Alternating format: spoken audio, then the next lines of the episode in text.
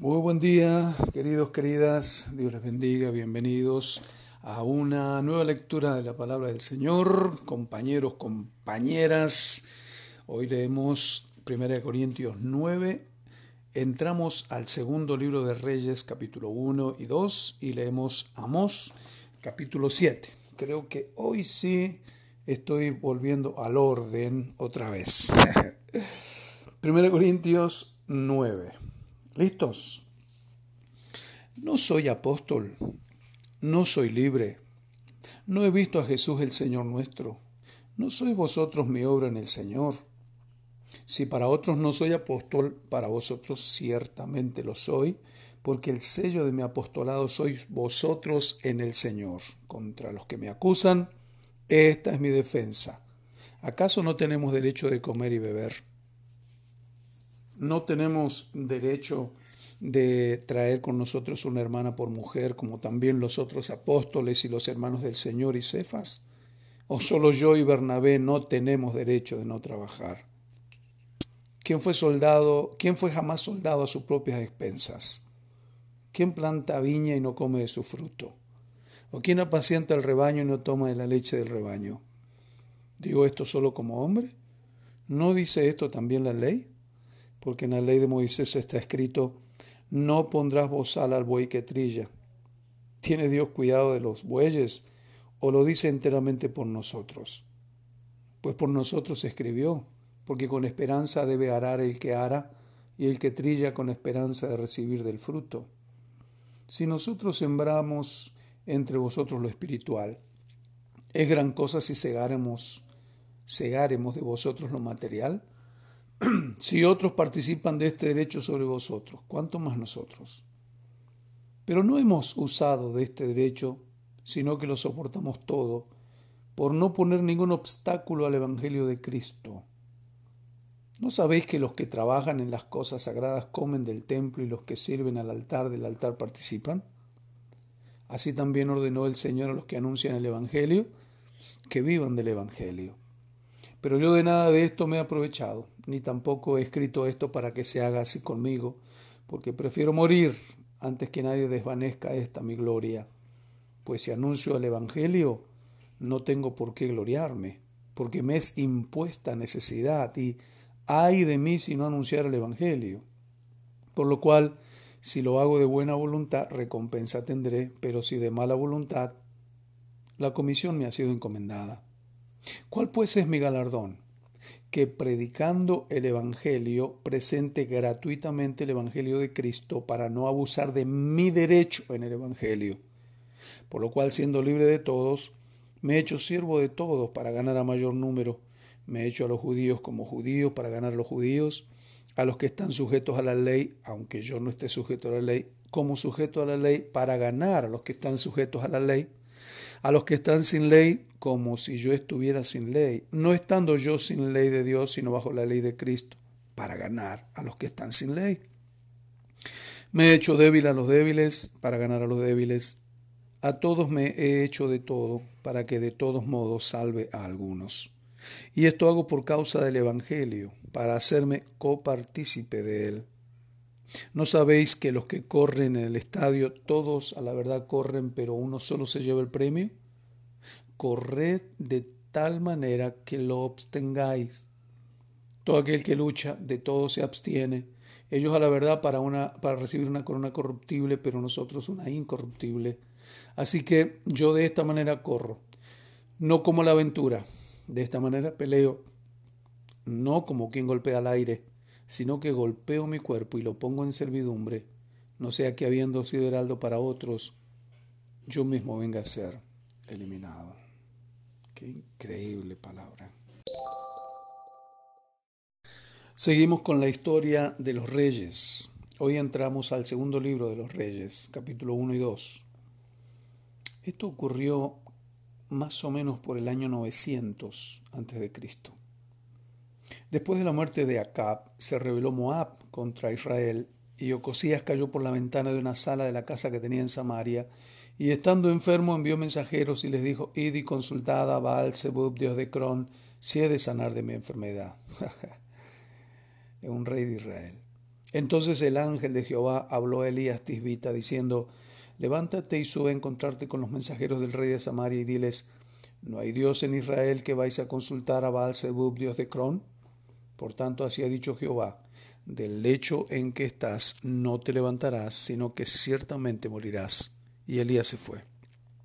Cuando los mensajeros se volvieron al rey, él les dijo, ¿por qué os habéis vuelto?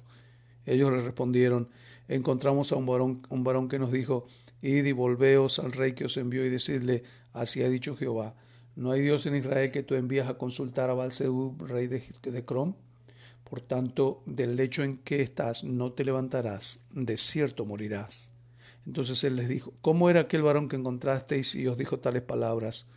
Ellos le respondieron, un varón que tenía vestido de pelo y ceñía sus lomos con un cinturón de cuero. Entonces él dijo, es Elías Tisbita. Luego envió él a un capitán de cincuenta con sus cincuenta, el cual subió a donde él estaba, y aquí que él estaba sentado en la cumbre del monte. Y el capitán le dijo, varón de Dios, el rey ha dicho que desciendas. Y Elías respondió y dijo al capitán de cincuenta, si yo soy varón de Dios, descienda fuego del cielo y consúmate con tus cincuenta. Y descendió fuego del cielo que lo consumió a él y a sus cincuenta. Volvió el rey a enviar a él otro capitán de cincuenta con sus cincuenta y les habló y dijo, varón de Dios, el rey ha dicho así, desciende pronto. Y el rey y le respondió Elías y dijo, si yo soy varón de Dios, descienda fuego del cielo y consúmate con tus cincuenta. Y descendió fuego del cielo y lo consumió a él con sus cincuenta. Volvió a enviar el tercer capitán de cincuenta con sus cincuenta, y subiendo aquel tercer capitán de cincuenta, se puso de rodillas delante de Elías y le rogó, diciendo, inteligente este. Varón de Dios, te ruego que sea de valor delante de tus ojos mi vida y la de estos tus cincuenta siervos. He aquí ha descendido fuego del cielo y ha consumido a los dos primeros capitanes de cincuenta con sus cincuenta. Sea estimada ahora mi vida delante de tus ojos. Entonces el ángel de Jehová dijo a Elías, desciende con él, no tengas miedo de él. Y él se levantó y descendió con él al rey. Y le dijo, así ha dicho Jehová, por cuanto enviaste mensajeros a consultar a Baal Dios de, Dios de Cron, ¿no hay Dios en Israel para consultar en su palabra? No te levantarás, por tanto, del lecho en que estás, sino que de cierto morirás. Y murió conforme a la palabra de Jehová que habló, que había hablado Elías. Reinó en su lugar Joram, en el segundo año de Joram, hijo de Josafat, rey de Judá, porque Ocosías no tenía hijo. Los demás hechos de Ocosías ¿No están escritos en el libro de las crónicas de los reyes de Israel? Capítulo 2. Aconteció que cuando quiso Jehová alzar a Elías en un torbellino al cielo, Elías venía con Eliseo de Gilgal. Y dijo Elías a Eliseo, quédate ahora aquí porque Jehová me ha enviado a Betel. Y Eliseo dijo, vive tú, vive Jehová, que yo no te dejaré, donde quiera que tú vayas allí contigo yo iré. Vive Jehová y vive tu alma, que no te dejaré. Descendieron pues a Betel. Y saliendo Eliseo, los hijos de los profetas que estaban en Betel le dijeron, ¿sabes que Jehová te quitará hoy a tu Señor de sobre ti? Y él dijo, sí, yo lo sé, callad. Y Elías le volvió a decir, Eliseo, quédate aquí, que yo voy hasta Jericó. El Señor me ha enviado allí y tengo que obedecer. Vive tú, vive Jehová. Seguía diciéndole Eliseo, vive Jehová y vive tu alma, que no te dejaré. Vinieron pues a Jericó. Se acercaron a Eliseo los hijos de los profetas que estaban en Jericó y le dijeron, ¿sabes que Jehová te quitará hoy a tu Señor de sobre ti? Y él respondió, sí, yo lo sé, callad. Eliseo le dijo, te ruego que te quedes aquí porque Jehová me ha enviado al Jordán. Y él dijo, vive Jehová y vive tu alma, que no te dejaré. Fueron pues ambos. Y fueron cincuenta varones de los hijos de los profetas y se pararon delante a lo lejos. Y ellos dos se pararon junto al Jordán. Tomando entonces Elías su manto, lo dobló y golpeó las aguas, las cuales se apartaron a uno y a otro lado, y pasaron ambos por lo seco. Cuando habían pasado, Elías dijo a Elías, a Eliseo, pide lo que quieras que yo haga por ti, antes que yo sea quitado de ti. Y dijo Eliseo, te ruego que una doble porción de tu espíritu sea sobre mí. Él le dijo, cosa difícil has pedido. Si me vieres cuando fuere quitado de ti será hecho así, mas si no, no. Y aconteció que yendo ellos y hablando, y aquí un carro de fuego con caballos de fuego apartó a los dos, y Elías subió al cielo en un torbellino. Viéndolo Eliseo clamaba, Padre mío, Padre mío, carro de Israel y su gente de a caballo. Y nunca más le vio. Y tomando sus vestidos los rompió en dos partes. Alzó luego el manto de Elías que se le había caído y volvió y se paró a orillas del Jordán y tomando el manto de Elías que se le había caído, golpeó las aguas y dijo, ¿Dónde está Jehová, el Dios de Elías? Y así que hubo golpeado del mismo modo las aguas, se apartaron a uno y a otro lado y pasó Eliseo. Viéndole los hijos de los profetas que estaban en Jericó al otro lado, dijeron, el espíritu de Elías reposó sobre Eliseo. Y vinieron a recibirle y se postraron delante de él y dijeron, He aquí hay con tus siervos cincuenta varones fuertes, vayan ahora y busquen a tu Señor, quizá lo ha levantado el Espíritu de Jehová y lo ha echado en algún monte o en algún valle. Y él les dijo, no enviéis. Mas ellos le importunaron hasta que avergonzándose dijo, enviad. Entonces ellos enviaron cincuenta hombres, los cuales lo buscaron tres días, mas no lo hallaron. Y cuando volvieron a Eliseo, que se había quedado en Jericó, él les dijo, ¿no os dije, que, ¿nos dije yo que no fueseis?